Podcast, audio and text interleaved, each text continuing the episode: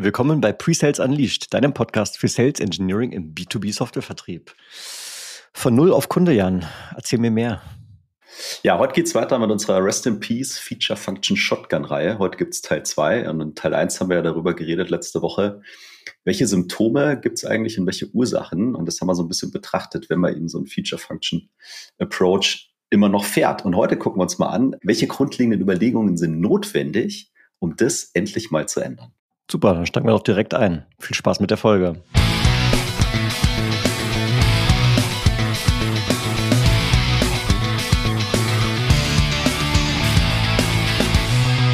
Ich bin Tim. Ich bin Jan. Als Presales-Experten mit mehr als 25 Jahren Erfahrung helfen wir SaaS und IT-Unternehmen, ihre Presales-Performance zu entfesseln. Für höhere Winrates, begeisterte Kunden und mehr Spaß in der Rolle. So, mein Lieber, du siehst äh, ein bisschen übernächtigt aus. Ich habe dich auch schon länger noch mal gesehen, weil diese Woche war ja hier Opening Keynote, Open AI, Dev Day Gedöns und bin froh, dass wir noch einen Podcast zusammen aufnehmen. Aber erzähl mal. Ja, du, ich unterhalte mich manchmal lieber mit AIs statt mit Menschen. Tatsächlich war das auch die letzten Tage mal wieder so. Hab nämlich tatsächlich mit den neuen Features von äh, OpenAI viel rumgespielt. wir waren ja beide letztens unterwegs bei, bei einem Kunden und dann war ich im Hotelzimmer abends und wollte eigentlich schlafen gehen. Dann habe ich entdeckt, dass auf der ChatGPT-App auf meinem Telefon jetzt so ein neues Symbol erschienen ist, bei dem du also mit ChatGPT im Prinzip nicht nur über ein Sprachinterface über Schreiben interagieren kannst, sondern tatsächlich auch mit dem Ding einfach sprechen kannst. Das heißt, du drückst auf den Knopf und dann startet wie so ein Telefongespräch und dann sprichst du was rein und formulierst irgendwie deine Frage oder fängst mit irgendeinem Thema an und das Ding antwortet einfach drauf. Und zwar so schnell, dass es sich echt anfühlt wie ein normales Gespräch. Also das hat mich total geflasht. Und was mich jetzt noch weiter geflasht hat, und da hast du, das können wir vielleicht mal auch in den, in den Show Notes verlinken, du hast ja ein Demo-Reaction-Video gemacht zu dem Dev Day von OpenAI.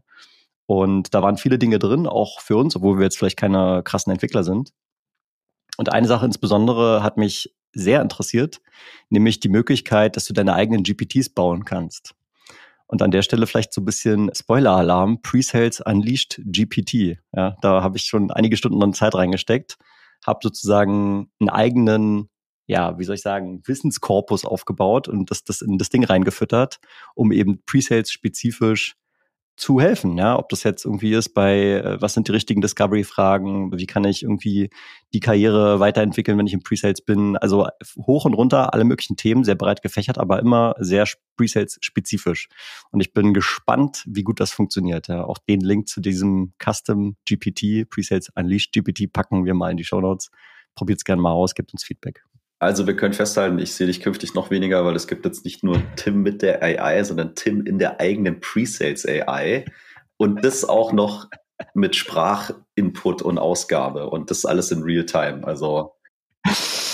Also ich bin ja wirklich begeisterungsfähig, wenn es um Technologie geht. Aber was jetzt hier in den letzten Monaten und äh, ein, zwei Jahren abgeht in dem Bereich, ist einfach fucking mindblowing. Also äh, meine Begeisterung hat kein Ende. Es ist wirklich, sicherlich äh, muss man auch Respekt davor haben, ne, wenn dann, ich meine, die, die Jungs von den großen Tech-Konzernen, die arbeiten ja weiterhin an ihrer AGI, also Artificial General Intelligence, wo dann eben die Vermutung besteht, wenn wir irgendwann diesen Zeitpunkt überschritten haben, wo sich das Ding praktisch selbst besser macht, dass es dann exponentiell so schnell besser wird, dass wir die Kontrolle verlieren. So, das sind dann immer diese Droh-Szenarien. Äh, aber jetzt gerade ist es einfach eine unglaublich spannende Zeit. Also ich kann aus meinem Alltag sämtliche AI-Tools nicht mehr wegdenken. Ich benutze sie täglich und zwar produktiv und das spart mir einen Haufen Zeit. Ja, wie hat die Welt eigentlich vor zwei Jahren funktioniert? Ja, ging halt auch, ne? Aber irgendwie, es wird halt immer schneller und ja, solche Sachen wie, wie ChatGPT oder andere AI-Tools tragen eben dazu bei, dass man auch als Individuum irgendwie noch Schritt halten kann. Ja, man kann auf jeden Fall gute Dinge damit tun. Und um das andere wollen wir uns heute mal nicht kümmern, weil wir sind in Teil 2. Das ist das erste Mal auch, dass wir so eine, so eine eigene Reihe im Podcast machen. Ne? Und ich finde es ja total toll, weil das äh, eins von meinen Lieblingsthemen ist. Also nochmal kurz erklärt, Feature Function Shotgun. Den Approach hast du quasi immer dann, wenn du äh, selber jetzt vielleicht gerade feststellst, dass du bei deinem Kunden sitzt und einfach nur Features auf ihn abfeuerst und sagst, ja, guck mal hier, der 360-Grad-Blick und die End-to-End-Integration und bla bla bla bla bla und du glaubst, du tust dem Kunden was Gutes, aber es ist eher so Prinzip Hoffnung. Ne? Wir feuern mal die ganze Bandbreite an äh, Funktionen, die wir haben, auf den Kunden ab, in der Hoffnung, dass irgendwie so ein kleines Ding vielleicht trifft und der Kunde mal sagt, ah, Überraschung, genau, genau danach habe ich gesucht, wo soll ich unterschreiben. ja, passiert vermutlich eher selten. Und äh, der Kunde ist dann eher genervt und kommt auch keinen Schritt weiter. Und die ganz schlechte Nachricht ist, du bist dann raus mit deiner Lösung, weil du es nicht geschafft hast, den Kunden da abzuholen, wo er steht und auch nicht imstande warst, irgendwie mal einen Unterschied aufzuzeigen, warum deine Lösung vielleicht besser ist als die vor der Konkurrenz. Und zu teuer bist du auch noch. Also, ich habe heute leider kein Foto für dich. Und ich muss mich ja ein bisschen bei dir entschuldigen, weil ich habe ja in der letzten Folge, wo du mal so richtig abgerantet hast, also größtenteils abgerantet hast, dich mal so richtig ausgelassen hat, warum, warum dieser ganze Scheiß überhaupt passiert und was die Ursachen sind und auch die, die unternehmerischen Konsequenzen daraus. Ich habe ja immer wieder versucht, so einzustreuen, so, ja, hier könnte man es ja so besser machen und so besser machen. Dabei hätte ich einfach mal die Klappe halten können, weil ins Bessermachen geht's ja jetzt in Teil zwei und drei.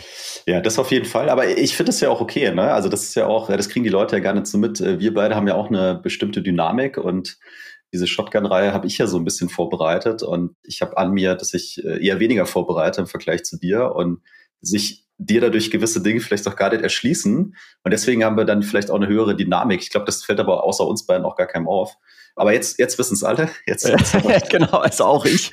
Jetzt haben wir das, jetzt haben wir das ähm, Geheimnis verraten. Genau. Und ich habe, also mir ist es ja selber aufgefallen. Ich habe mich in diesem ersten Teil schon wirklich so richtig ausgekotzt das hat auch Spaß gemacht, muss man sagen. Und wir freuen uns aber auch, dass wir heute ein bisschen konstruktiver wieder sind. Aber wir sagen ja auch immer, am Anfang muss eben mal der Schmerz auf den Tisch, ne? auch wenn wir pitchen bei unseren Kunden. Und der erste Teil ist sicherlich, wir entfesseln mal den Schmerz. Na, da bin ich jetzt gespannt auf die produktive Seite der Medaille. ja, also der Anspruch äh, heute wird jetzt auch nicht sein, dass wir hier den äh, fertigen Blueprint beschreiben, ne? so von, von, von A nach B, sondern mir geht es insbesondere mal um, welche ja, grundlegenden Überlegungen und Gedanken kann ich mir mal machen, damit ich überhaupt in die Situation komme, dass ich anfangen kann, das hier zu, zu verändern. Ne? Und große Überraschung, große Überraschung, wenn wir beide über solche Dinge reden, dann fängt es natürlich mit Mindset an. Gehört einfach dazu dieses äh, Feature-Function-Mindset, was wir hier so äh, kritisieren und was äh, durch diese Feature-Function-Shotgun so ein bisschen verbildlicht wird, ist ja eine sehr nach innen gerichtete Sicht. Ne? So, ich gucke auf mich, ich gucke auf meine Organisation. Wir haben hier einen Sales-Cycle und wir müssen closen und wir haben unsere Quartale. Warum hebst du die Hand? Ich hebe die Hand, weil du hast gerade schon, glaube ich, also was gesagt, das triggert mich schon fast, weil du hast gesagt, das Feature-Function-Mindset und ich unterstelle einfach mal, wenn eine Vertriebsorganisation oder Individuen stark auf Features und Functions abgehen, dann gibt's da gar kein Mindset. Weil das ist ja genau das, was passiert, wenn man über Vertrieb und menschliche Psychologie noch nie so nachgedacht hat, weil dann denkt man ja, klar, ich erkläre jetzt einfach mal meinem Gegenüber, wie die Software funktioniert. Und das ist dann eigentlich, also ich finde, Mindset ist da schon äh, zu, zu wertvolles Wort, um es überhaupt mit diesem Feature-Function-Ansatz zu assoziieren. Und das hat mich gerade getriggert, sorry. Ja, aber das ist, also wir nennen das mal ein unbewusstes Mindset. Äh, ja, ja, genau. Und, und, in dem Fall kein gutes. Und aber wenn es eben so ist, ne, dann aus meiner Sicht ist es sehr stark von innen nach außen gerichtet. Also ich gucke auf meine Organisation, ich gucke auf meinen internen Prozess und ich versuche eben diese internen Dinge in meinem Vertriebsprozess zu erfüllen. Und ich mache das, was mir am leichtesten fällt. Ich rede eben über meine Lösung und über meine Funktion. Und wenn ich über Mindset spreche, dann denke ich, fängt es da mal ein bisschen an, dass ich mir vielleicht mal überlege, das, was du gerade schon getriggert hast, es ist eben keine Sales Journey, sondern es ist eine Buying Journey. Also ich glaube, das muss man mal wirken lassen. Ne? Keine Sales Journey, also nichts verkaufen, sondern der andere möchte bei mir etwas einkaufen. Und wenn ich das mal als Grundlage nehme, dann müssen sich ja meine ganzen Überlegungen schlagartig verändern, weil dann ist ja eine der aller, aller, aller, allerersten Fragen, was will der da drüben eigentlich von mir? Ja, genau. Was will der von mir und in welchem Stadium ist der Kunde? Ne? Also es gibt ja auch immer so diese, also als anschauliches Beispiel, ne? du hast irgendwie SaaS Company, du hast dann deine Inbound Leads. Wenn die Leute also Kunden, potenzielle Kunden inbound kommen, dann ist die Wahrscheinlichkeit hoch, dass die sich vielleicht schon irgendwie insgesamt mit dem Thema auseinandergesetzt haben und vielleicht du einer von ein paar Vendoren bist. So, und mit so einer Person würde ich ja anders umgehen, als wenn ich jetzt gerade sage, okay, ich bin eigentlich noch eher so im Bereich Demand Generation. Also ich versuche bei meinem Kunden noch das Problembewusstsein zu wecken dann würde ich mit so einer Person natürlich komplett anders umgehen. Und da fängt das schon mal an. Und dann mappt es halt in vielen Orks, also ohne jetzt abzuranten, auf diesen eben statt statischen Vertriebsprozess, Stage 1 bis 5, und wird gar keine Differenzierung mehr vorgenommen, in welchem, in welchem Stadium dieser Kunde halt ist. Das Disco-Deck ist der Schlüssel zum Erfolg für SDRs, Sales und Pre-Sales. Mit den 60 wichtigsten Fragen rund um Compelling Event, IT-Stack, ROI und sechs weiteren Kategorien bringt es deine Discovery auf die nächste Stufe. Hol dir jetzt das Disco-Deck auf www.discodeck.shop und verbessere deine Qualification und Discovery Skills. Link auch in den Show Notes. Vielen Dank für deine Unterstützung und jetzt zurück zur Folge.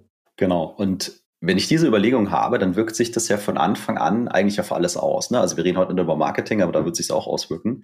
Für uns im Vertrieb wird sich im ersten Schritt mal insbesondere auf Qualification und Discovery eben auswirken. Und zwar schon bevor das überhaupt losgeht, weil ich mir dann nämlich überlegen würde, ja, wer müsste da auf der anderen Seite eigentlich sitzen? Oder wer sitzt da? Was hat der für eine Rolle? Und wie du es gerade gesagt hast, in welchem Status befindet er sich? Was hat der für Probleme? Was hat der für Wünsche? Was hat der vielleicht auch für Ängste? Und wie passt das eigentlich alles zusammen? Also dieses in den Schuhen des Kunden laufen ne? oder die Brille des Kunden aufsetzen. Auf jeden Fall mal die Perspektive verändern, nicht auf meinen CRM-Prozess zu gucken, sondern mal zu überlegen, nee, wie geht's dem da drüben? Wo ist der gerade? Was braucht der gerade? Und was kann ich dem in diesem Moment ultimativ Gutes tun? Und alleine dieses, äh, also ja, dieser Perspektivwechsel im Kopf, diese Geisteshaltung, die musste schon dazu beitragen, dass ich, an, dass ich grundlegend anfange, Dinge zu verändern. Und ein weiterer Punkt ist für mich, und der geht, also der geht natürlich Hand in Hand, ich nenne das so Challenger-Mode einschalten. Und zwar in alle Richtungen, nämlich in Richtung des Kunden, also Dinge kritisch zu hinterfragen, ihn mit meiner Expertise auch ein bisschen zu leiten, das Problem, die Awareness für das Problem zu schaffen und dann von da aus weiterzugehen aber eben auch nach innen gerichtet, mal zu gucken, macht das eigentlich alles Sinn, was wir hier tun? Also ist es im Sinne des Kunden? Und die Grundüberlegung, die bei mir dahinter steckt, ist, wenn wir es schaffen, dem Kunden was Gutes zu tun, den Kunden zu begeistern, dann wird dieser finanzielle Erfolg und dieser Abschluss, der in meinem Sales-Prozess immer an erster Stelle steht, der wird von alleine kommen, weil der ist gar nicht zu verhindern. Ja.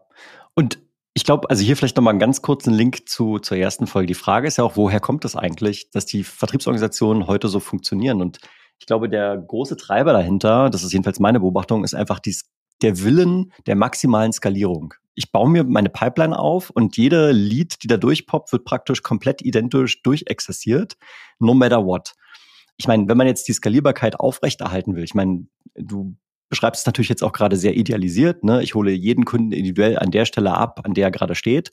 Auch dort kann ich ja, indem ich es einfach nur aufbreche von einem One-Size-Fits-All in vielleicht so, keine Ahnung, vier, fünf Buckets, ja, vier, fünf sozusagen vordefinierte Journeys, wo ich dann schon einen besseren Match habe, als wenn ich eben One Size Fits All mache.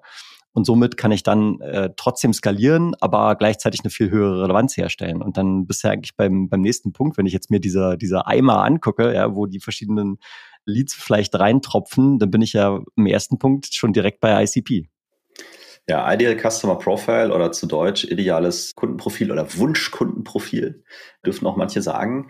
Und das ist neben dem Mindset, finde ich, genau der, der, der zweite Bereich, dass du ein, also ein übergreifendes Go-to-Market ja quasi brauchst. Und der essentielle zentrale Punkt ist genau dieses ICP. Und das heißt ja übersetzt, also kenne mal deine Zielgruppe und deren Stakeholder und beschäftige dich mal damit, aus welcher Industrie kommen die, was sind die spezifischen Probleme und Herausforderungen in deren Branche, die die haben, was treibt die gerade um, was sind vielleicht so ja allgemeine Dinge, die bei denen sich irgendwie auswirken, ja, Hashtag Pandemie und solche Sachen. Und was ist eigentlich das Problem, also das Business-Problem, was wir für die lösen können und wie schaffen wir es, dass wir das sichtbar machen, dass wir es auch noch besser können als alle anderen. Und wenn ich das mal aufschreiben würde, also wirklich sehr spitz aufschreiben würde, dann wäre auch schon klar, dass ich nicht mehr diesen breiten Feature-Function-Approach brauche, weil ich auf einmal weiß,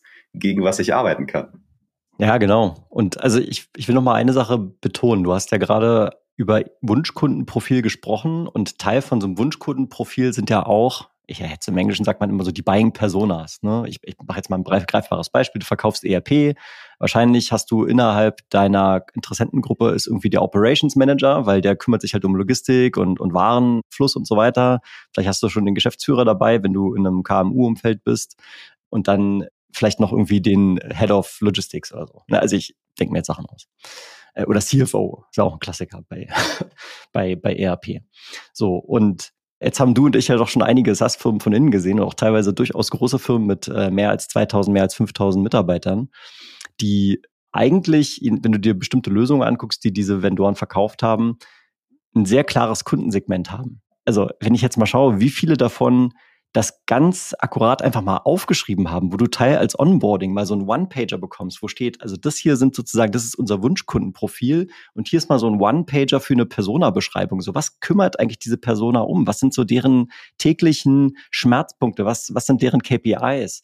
was fragt die sich eigentlich, wenn sie beispielsweise ein ERP einkauft? Ja, sowas habe ich noch nie gesehen. Und ich meine, wir haben ja mal dafür ein Beispiel erarbeitet, können wir auch noch mal in den Show Notes verlinken. Und das ist eigentlich so basic. Da setzt du dich mal einen halben Tag hin und schreibst das mal auf. Aber es passiert gar nicht. Und die Leute kommen in diese Companies rein, arbeiten im Vertrieb, teilweise eben auch Junior und haben einfach überhaupt keine Ahnung. Dabei könnte man so ein einfaches Werkzeug einfach mal reingeben.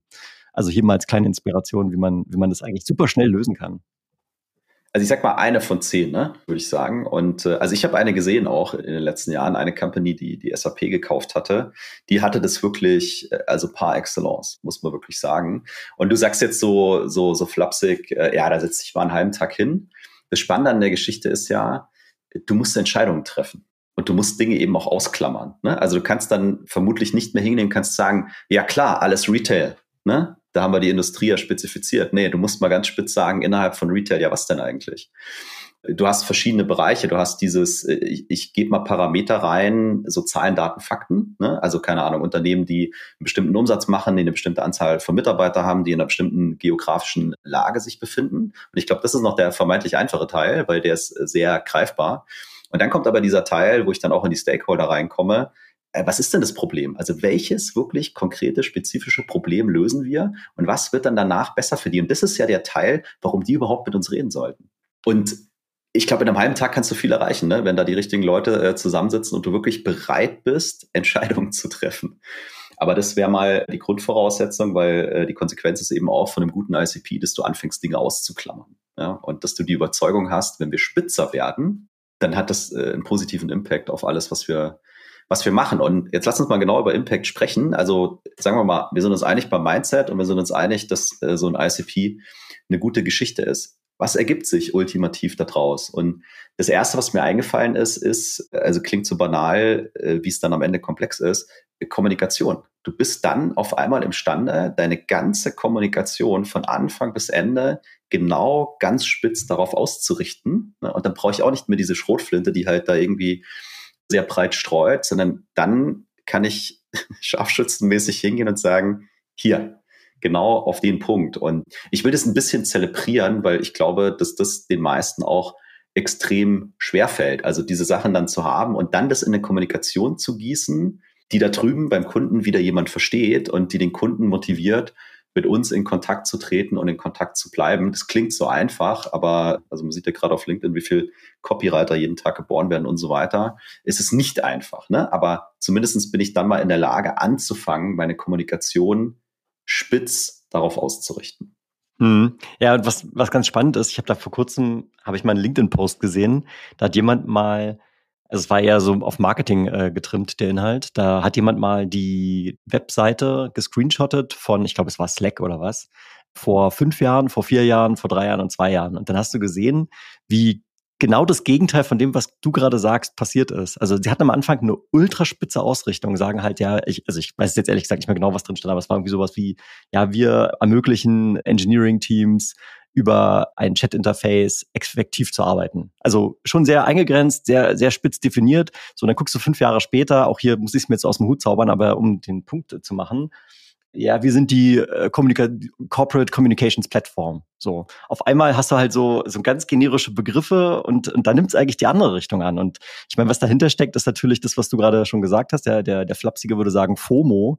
Also die Angst, irgendwie was zu verpassen und zu glauben, ja, da hinten sind ja auch noch Opportunities und die würden ja eigentlich auch irgendwie profitieren. Aber das ist eben auch teilweise eine Falle. Ne? Ohne dass ich jetzt irgendwie Slack insbesondere da Vorschriften machen möchte, wie sie ihr Marketing und Vertrieb machen möchten. Weil die glauben, machen es, ich glaube, die machen es noch ganz gut im Vergleich zu vielen anderen. Aber der Punkt ist hoffentlich klar geworden dadurch. Ja. Ja, und da siehst du halt auch, was für eine Dynamik drin ist, weil die wurden ja auch gekauft, ne? Slack wurde auch gekauft, so und dann bist du auf einmal in einer größeren Company und dann will man das natürlich alles ein bisschen breiter und für die bestehenden Kunden und so weiter. Also ist vielleicht auch gefährlich, aber du sprichst halt einen sehr guten Punkt an. Ich habe jetzt gesagt, Mindset, ICP, Kommunikation. Und dann verändert sich doch auch meine Kommunikation in der Qualifizierung und in der Discovery. Ja? Und ich bin doch dann viel, viel schneller imstande, Dinge zu disqualifizieren. Und zwar schon ganz vorne äh, im Marketing, aber eben auch in der vertrieblichen Qualifizierung und Discovery, weil ich endlich weiß, zu wem passe ich gut und wer passt gut zu mir. Und wenn dann jemand kommt, der einfach nicht passt, dann kann ich sagen, es passt einfach nicht. Ne? Such dir bitte da drüben wieder anders, weil das ist Zeitverschwendung. Ich glaube, es fühlt sich vielleicht am Anfang für viele irgendwie so spooky oder scary oder was auch immer an. Aber das ist doch unfassbar toll. Also du weißt von Anfang an, das mit uns beiden wird sowieso nichts. Wir können uns die Zeit sparen. Ja? Aber da drüben sind fünf andere. Die würden total, da würden wir total gut zueinander passen. Und dann kann ich doch da meine Energie drauf lenken und, und spare mir halt hier die Zeit. Ja? Und deswegen würde ich äh, auch behaupten, was dann eben passiert, auch in der Konsequenz ist, die Qualität in einer Pipeline, die wird krass nach oben gehen. Die inhaltliche Qualität, ja. Weil, weil es einfach mehr Wunschkunden werden. Ja, genau. Und also hier, das ist so ein bisschen, wo ich manchmal so, so einen Dreher im Kopf habe. Wir haben darüber auch schon offline gesprochen. Klar, wenn ich strikter disqualifiziere, dann geht ja eigentlich erstmal gehen die Anzahl der Opportunities, die ich in meinem in meiner Pipeline habe, geht dann erstmal runter, weil ich vorne strenger bin. So. Und jetzt sagst du, dann habe ich viel mehr Qualität. Das stimmt.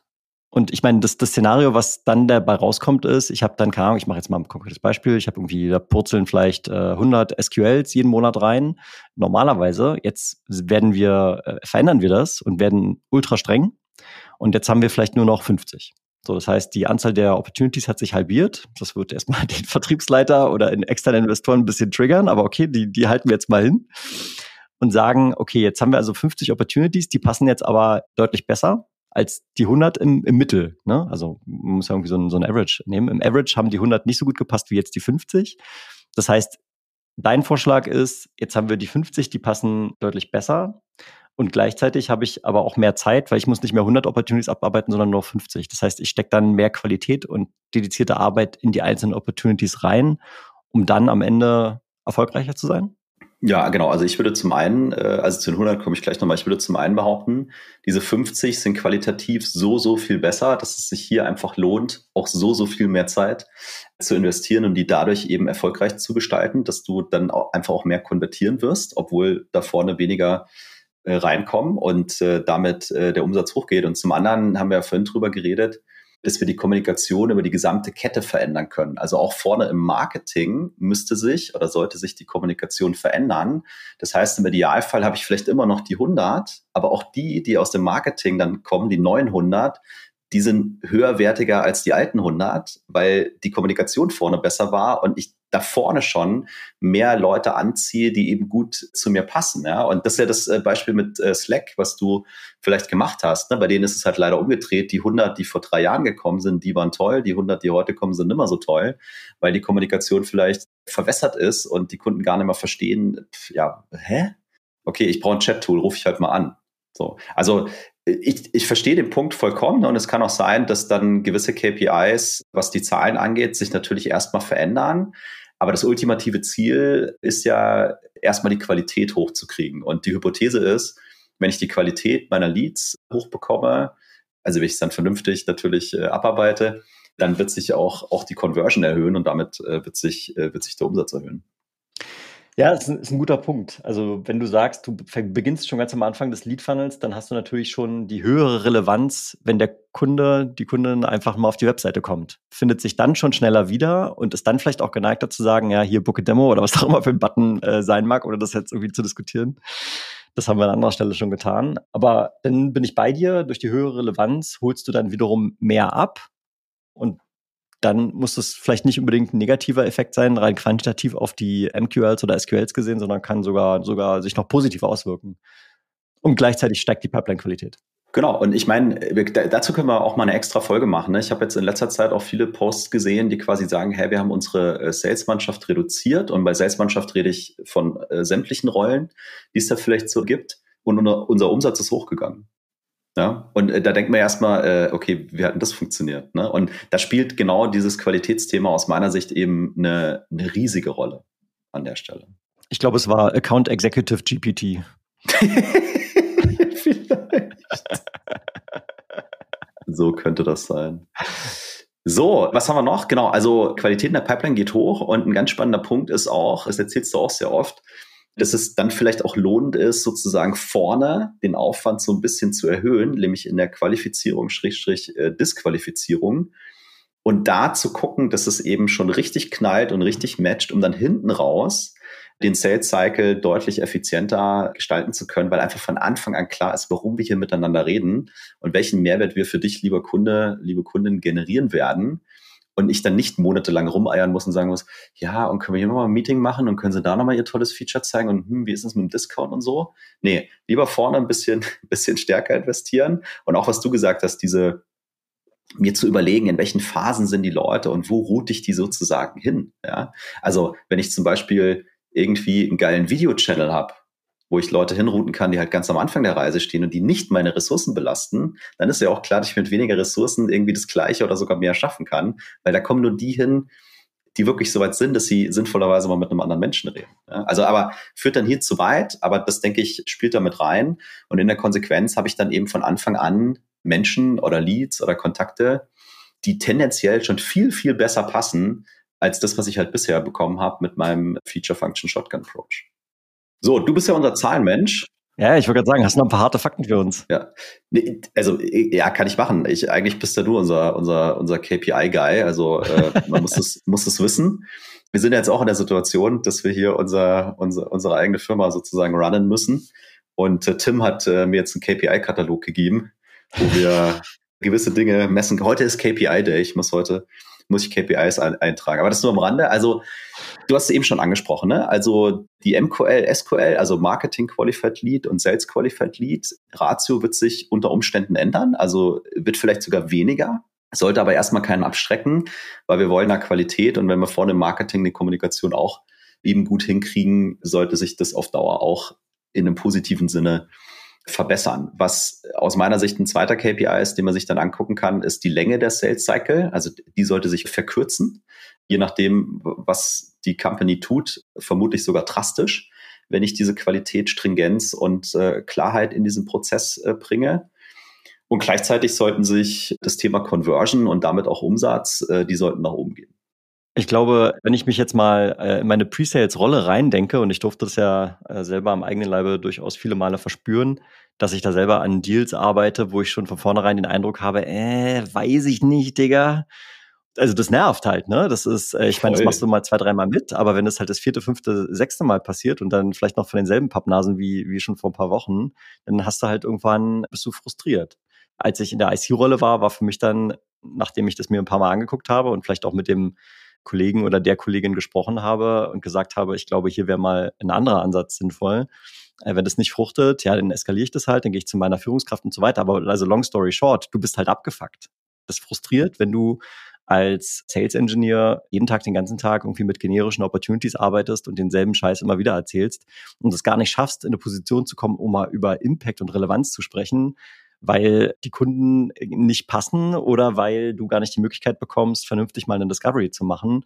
Und dann bleibt dir ja gar nichts anderes übrig, als äh, die Feature Function Shotgun, wie es ja hier so schön heißt, auszupacken und einfach zu gucken, ja, mal gucken, was der Kunde so mag, ja. Ja, und man muss natürlich dazu sagen, dass nicht nur die Mitarbeiterzufriedenheit hochgehen wird, sondern die Kundenzufriedenheit wird auch hochgehen und aus meiner Sicht sogar auf Dauer hochgehen. Also auch Retention wird rückläufig sein, weil die Leute auch endlich wissen, was kaufe ich da und warum kaufe ich das und was ist der Mehrwert davon. Und wenn wir über Umsatz reden, der steigt natürlich nicht nur durch höhere Conversion Rates, sondern äh, ich glaube, dass sich auch Up- und Cross-Sell-Geschichten, je nachdem, was ich halt für ein Portfolio anbiete, ergeben. Also das sind mal so ein paar KPIs, gibt sicherlich noch mehr. Wie gesagt, es hat keinen Anspruch auf Vollständigkeit. Und jetzt lass uns noch mal ganz kurz darüber reden. Also äh, erste Folge, wie gesagt, warum ist die Welt so schlecht mit dem Feature Function Approach? Heute, was sind grundlegende Dinge? Und aus allem, was wir bisher erzählt haben, ergeben sich ja wirklich auch Konsequenzen für unsere Rolle im Pre-Sales. Da müssen wir mal äh, vielleicht ein paar aufzeigen. Und äh, das kann sein, dass es diese Sachen gibt. Und bei manchen Dingen muss es vielleicht nicht zwangsläufig so sein, aber auch der Pre-Sales wird so ein bisschen das Mindset verändern müssen. Und der erste Punkt, wenn wir dann so arbeiten, ne, dass wir sagen, hey, wir haben ICP und die Kommunikation und so weiter, dann finde ich, ist die Verantwortung im Pre-Sales auch zu sagen, ah, wir agieren mal so ein bisschen als Quality Gate. Ne? Also wenn jetzt hier Dinge durchs Marketing und durch den Vertrieb gekommen sind, sind wir auch ein bisschen der Challenger und versuchen immer darauf zu achten, ist es wirklich ein Fit, passen wir dazu, haben wir die richtige Lösung Oder müssen wir nochmal in die, in die Diskussion gehen und vielleicht sagen, hm, gibt bestimmte Gründe, warum es dann vielleicht doch nicht passt. Also auch da open-minded bleiben und gemeinsam mit den äh, Vertriebskollegen und Kolleginnen immer gucken, ergibt es hier noch Sinn, weil eine Situation kann sich ja auch mal verändern durch äußere Einflüsse zum Beispiel. Ja, und, und eine Sache möchte ich ja gerne hinzufügen. Und ich glaube, also ich glaube, dass das ganz wichtig ist, was du sagst, dass wir auch weiterhin die Deals challengen. Ich halte es aber auch für extrem wichtig, da einen hohen Grad an Empathie an den Tag zu legen. Weil was halt, wenn du jetzt mal dich mal in so einen Account Executive reinversetzt und dir überlegst, habe ich gerade vor kurzem auf einer Grillparty mit einem AI gesprochen von einem großen Tech-Konzern, der meinte halt, ey, ich habe hier fette DAX-Kunden, äh, die haben 10.000 Mitarbeiter und mehr und ich habe viele Monate gebraucht, um mal einen bestimmten Termin zu organisieren. So, und jetzt will ich natürlich in diesen Termin perfekt vorbereitet reingehen und jetzt kommt der SE ums Eck und sagt, ja, qualifizier mal erstmal deinen Deal. So, also der Ton macht die Musik und im Zweifelsfall vielleicht erstmal für den Angeklagten sozusagen und je nachdem, welches Vertrauensverhältnis man mit seinen Vertriebskollegen da aufgebaut hat, würde ich jetzt nicht zu stark in die Defensive gehen, selbst wenn ich am Anfang vielleicht noch ein paar Zweifel habe. Man kann das ja, ich sag mal, auch so fragen, dass sich das Gegenüber nicht mit seinem Aufwand, der bisher da reingesteckt ist, sofort verletzt fühlt. Ja, absolut, absolut. Das bringt uns zu einem zweiten Punkt, dass wir als Presets auch, denke ich, ein bisschen stärker unseren Fokus shiften, nämlich von Technologie und, und Feature Function eben zu Business Impact. Ne? Also das, da sind wir wieder bei dieser Verkettung von, ah, wir haben dieses Problem und wir haben vielleicht eine Lösung und lass uns mal diese Awareness herstellen und dann lass uns mal ganz bewusst gucken, was verändert sich äh, bei dir, lieber Kunde, im Business und warum ist es so toll, dass sich das verändert, dass das nur mit uns und unserer Technologie geht, so das ist die logische Konsequenz. Aber ich glaube, ich habe dann eine ganz andere Art von Gespräch, ne? weil es eben immer dieses ist, ihr zeigt mir mal dein CRM, sondern nee, lass uns mal darüber reden, wie du wirklich zu, keine Ahnung, diesem 360-Grad-Blick kommst und welchen Impact der auf deine Kunden haben wird. Ja? Und dann, klar, lass uns auch darüber reden, wie, wie das funktioniert. Also äh, ja, und, und hier an der Stelle vielleicht ein kleiner Pre-Sales Life-Hack. Das kann man jederzeit machen bei jeder Opportunity, auf der man arbeitet. Einfach mal sich selber zu fragen, keine Ahnung, Opportunity-Größe, ich mache jetzt mir, denke mir was aus, 100k, ja, 100k Annual Recurring Revenue, Vertragslaufzeit drei Jahre. Also warum soll der Kunde jetzt hier dreimal 100k ausgeben die nächsten drei Jahre? Aus welchem Grund sollte der so viel Geld bezahlen? Und sich mal einfach in die Lage des Geschäftsführers auf der Kundenseite mal reinzuversetzen, was zugegebenermaßen anspruchsvoll ist. Ne? Also es ist keine einfache Aufgabe, mal zu überlegen, warum soll ich jetzt hier bei, bei diesem Anbieter dieses Geld ausgeben? So, was, was würde mich dazu motivieren? Und die Antwort auf diese Frage so kristallklar formulieren zu können, dass es dort keinen keine Zweifel mehr gibt, ist im Prinzip ja die Aufgabe der Discovery und ist aber dann natürlich auch der Enabler dafür, nicht mehr über irgendwelche Features und Functions zu sprechen, sondern tatsächlich über Business Impact, also um, um Ergebnisse, die unternehmerisch relevant sind, äh, zu reden. Ja, und dann sind wir genau in diesem Thema Vorbereitung und Kommunikation. So, und äh, das, was du gerade gesagt hast, ist ja eine gemeinsame Geschichte, finde ich, dann zwischen den Pre-Sales und dem Sales. Und dann geht es aber eben nimmer drum, oh ja, wie viele Features zeigen wir heute oder welche Features zeigen wir, sondern dann geht es wirklich darum, so welche Probleme, welche Use Cases wollen wir beackern und wie müssen wir das kommunizieren, dass der Kunde am Ende in, in seiner informierten Entscheidungsfindung wieder einen Schritt weitergekommen ist. Also ich muss das Ganze äh, viel viel größer denken als eben in dieser, in dieser Feature-Welt. Ne? Das Feature ist halt so die, die unterste Ebene. Das ist so Mittel zum Zweck. Und das muss ich vielleicht auch mal eingestehen in der, in der Beziehung. Und als letzten Punkt habe ich, und der wird dich besonders freuen, äh, hoffe ich zumindestens, wenn ich dieses Mindset habe, wenn ich ICP habe, wenn ich anfange, meine Kommunikation zu verändern und das Ganze vom Kunden her zu denken, dann ist natürlich auch durch die gesamte Kette, also Marketing natürlich sowieso, aber ich finde auch bei uns, die Frage, was sind denn Assets, was sind Informationen, die den Kunden noch ein Stückchen glücklicher machen und ihm helfen können, eine fundierte, informierte Entscheidung zu treffen. Also welchen Content können wir denn bauen, der einen sinnvollen Beitrag dazu leistet, die ganze Kiste hier noch ein bisschen erfolgreicher zu machen. Ja, ich habe vor, vor wenigen Tagen habe ich mit einer Presales-Führungskraft gesprochen und die haben einen Suite-Ansatz, also jetzt keine, keine Punktlösung, sondern einer, die sehr viele Module beinhaltet und viele Use Cases abbilden kann. Und ich glaube, er hat irgendwie sechs, sieben, acht Leute im Team und die haben sich ein paar Tage eingeschlossen im Büro und haben 190 Kurzvideos aufgenommen. Einfach nur, um zu sagen, hey, wir haben halt so ein äh, breites Set an Modulen und Lösungen und wir haben natürlich auch unterschiedlichste Wunschkundenprofile und für die maßgeschneidert haben wir jetzt einfach mal Kurzvideos gebaut, damit wir weg können von generischen Demos und hin zu äh, Self-Education sozusagen, also dass sich die, die Einkäufer oder die Interessenten erstmal selber damit auseinandersetzen können. Und also, ja, es, man ist als Preseller heutzutage Content Creator. Ja, und wenn du keine Video-Editing-Skills hast, dann solltest du, glaube ich, schnell lernen, weil das, das wird eher mehr statt weniger. Absolut. Und das ist ein gutes Beispiel. Das hast du in äh, Folge 1 auch schon erzählt. Ich bin äh, gespannt, wie du es auch in Folge 3 einbauen wirst. ja, nee, vor allen Dingen, ich versuche diese, diese Presales-Führungskraft hier mal in den Podcast zu bekommen. Ich, ich, ich habe ihn schon gefragt und ich glaube, er hat Lust, aber ähm, wir werden es herausfinden, weil die Story würde ich gerne mal im Detail hören. Ja, ich dachte, er hat äh, schon, schon zugesagt. Es ist nur eine Frage des, äh, des Zeitpunkts. Ja, ja, ich glaube, er ist gerade sehr beschäftigt. Aber ja, naja, wenn du so viele Videos äh, machen musst und maintainen musst, dann hast, ne, hast du auf jeden ja, Fall was zu tun.